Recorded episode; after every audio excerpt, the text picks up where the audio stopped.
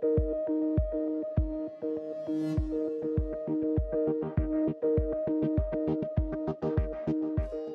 Приветствую, друзья! С вами Ксения Менделеева, практикующий психолог и нейрокоуч. И это подкаст «Думай дорого», где мы разрушаем мифы о деньгах, обсуждаем, почему проблемы с финансами — это на самом деле проблемы с мышлением, и меняем отношение к богатству и к богатым людям. Просто слушая этот подкаст, вы можете вырасти в доходе и поменять свою жизнь, потому что про деньги — это всегда не про деньги. Сегодня я хочу поговорить с вами о таком понятие, как финансовый потолок. В классической психологии нет такого понятия, как финансовый потолок. То есть термина такого нет. Его придумали инфобизнесеры. Мы. Зачем? Затем, чтобы продавать свои услуги. Это очень красивая метафора, которая используется во время продаж курсов, психологических консультаций и всего такого. Каким образом? Сразу представляется вид этого стеклянного потолка, который мы не видим, не замечаем и не можем пробить. И на самом деле доля правды в этом есть. И я сейчас расскажу почему. Я задала вопрос, что такое финансовый потолок в своей фокус-группе а, выпускникам своих курсов. И они рассказали мне свои представления об этом, потому что у каждого они оказались совершенно разные. Для кого кого-то финансовый потолок — это сумма и качество жизни, которое вообще сложно себе представить. То есть сумма, которую мы не можем вообразить, для нас является финансовым потолком. Очень интересно, да, на что это меня, на какую мысль наталкивает? О том, что у нас есть ограничивающее убеждение, что я не могу зарабатывать больше какой-то суммы, или я не могу представить, как обладаю какой-то суммой или какими-то богатствами. И вот это меня ограничивает ограничивает. То есть, если, по сути, да, если я думаю, что не умею летать, я не умею летать. Пожалуйста, не пробуйте, вы не умеете летать. Второй момент, финансовый э, потолок, как мне сказали, это такая продающая формулировка. Связана она в целом с двумя вопросами. Первый вопрос, а где взять денег? И второй вопрос, а что, так можно было? И эту фразу на самом деле я слышу чаще всего после своих обучений, коучинга, консультаций. А что, так можно было? И вот тут мы возвращаемся к тому моменту, где я сказала, что финансовый потолок вообще-то, ну, реально существует. В чем он существует? В чем он заключается? Начинается, когда мы работаем. Например, я специалист. Я специалист, психолог, э, принимаю своих клиентов кабинете. И я думаю, что мне бы хотелось зарабатывать побольше. Тогда я думаю о том, что либо я могу повысить цену на консультацию, либо я могу набрать больше клиентов. То есть у меня определенный уровень мышления, из которого я пытаюсь решить свою проблему, свою задачу в увеличении дохода. Допустим, я набираю больше клиентов, и мне становится тяжело работать тогда я начинаю повышать цену. Кто-то не может повысить цену, и это отдельный разговор. Обязательно мы его с вами проведем. Когда мы внутри не можем себе позволить повысить цену, нам кажется, что э, все люди убегут от нас. Но, допустим, я не такой человек, я какой-то грамотный психолог, и могу себе позволить повысить цену. Я ее повышаю. Несколько клиентов действительно отваливаются, потому что не готовы платить мне больше. У меня остаются те же люди, те же деньги, и я вырастаю в доходе, но, например, в полтора-два раза. Это мой предел. Почему это мой предел? Потому что взять больше клиентов я не могу. Я устаю, мне тяжело.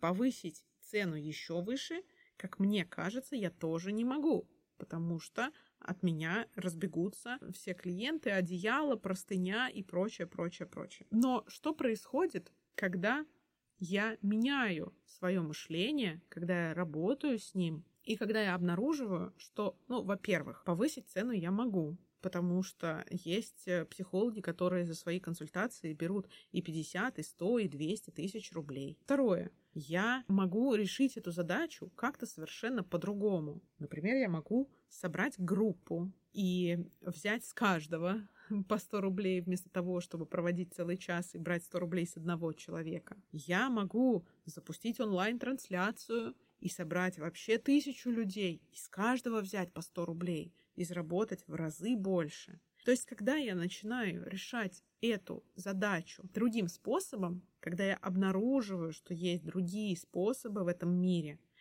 я перехожу на новый уровень мышления. И тогда, вуаля, пробиваю тот самый финансовый потолок, в который я могу, могла годами упираться, пока брала то больше клиентов, то чуть-чуть повышала цену, то еще больше клиентов, то еще чуть-чуть цену повысила. А тут на тебе, здрасте, я вместо 50 тысяч рублей стала зарабатывать 500. Или, не дай Господь, миллион. Что происходит дальше? Дальше есть несколько типов людей. Первые, пробивая какой-то первый финансовый потолок э, с фразой «А что так можно было?», они думают, что все, на этом э, все мои страдания закончены, теперь я король мира, теперь я э, никогда больше не буду э, работать, я пробил этот финансовый потолок, теперь у меня всегда будут средства, деньги на существование с одной стороны, это действительно так, потому что ты вышел на новый уровень мышления. С другой стороны, после одного финансового потолка, не поверите, идет новый финансовый потолок. То есть это скорее не финансовые потолки, а финансовые этажи. Каждый раз мы переходим все на новый этаж мышления. Потому что после того, как я придумала, к примеру, запустить эти трансляции и собрала много людей, и заработала тот самый, не дай бог, миллион, После этого я могу придумать, что я же не только психолог, я теперь и владычица морская, и предприниматель, наняла людей и сделала какую-то совершенно новую штуку. И вот опять мой уровень дохода взлетел. А потом я придумала еще новую штуку, и опять мой уровень дохода взлетел. И вот так разными способами, работой с всего лишь, казалось бы, со своим мышлением, с тем, что я достойна, с тем, что если я беру большую сумму и раскручиваю свой личный бренд, то это хорошо, а не плохо, это не делает меня каким-то плохим меркантильным человеком. То есть, работая со своими разными убеждениями и придумывая разные креативные способы, новые заработка, не ограничивая себя, я могу расти, расти, расти вечно и пробивать эти самые этажи и выйти на какой-то высокий, комфортный, классный для себя уровень, которого я даже от себя, может быть, и не ожидала. Но тут, что мы можем вообразить, то мы можем и притворить в жизнь. Что еще важно сказать про финансовый потолок? Наверное, то, как я его понимаю, как я вижу этот самый финансовый потолок, который кто-то мечтает пробить, и нужно ли его пробивать? Всем ли нужно его пробивать? Или можно оставаться на том этаже, на котором хочется остаться? Первое. Если вам хочется где-то остаться, оставайтесь на здоровье. Никто вас дальше, выше, сильнее не тянет. Вы вольны выбирать в своей жизни все. У всех ли бывает этот самый финансовый потолок? Нет, не у всех. У тех людей, которые сидят на попе ровно и говорят, что деньги не главное, о том, что деньги не главное, мы поговорим в другом подкасте. У них нет финансового потолка, они его не чувствуют, они не упираются никуда, потому что они не хотят расти, они не хотят двигаться по ступенькам вверх. И как мне лично кажется, финансовый потолок это такой скачок в доходе, когда я не просто начал зарабатывать на 10% больше, потом еще на 10% больше еще, а когда я вдруг внезапно, благодаря какому-то действию, оп, и вырос резко в доходе.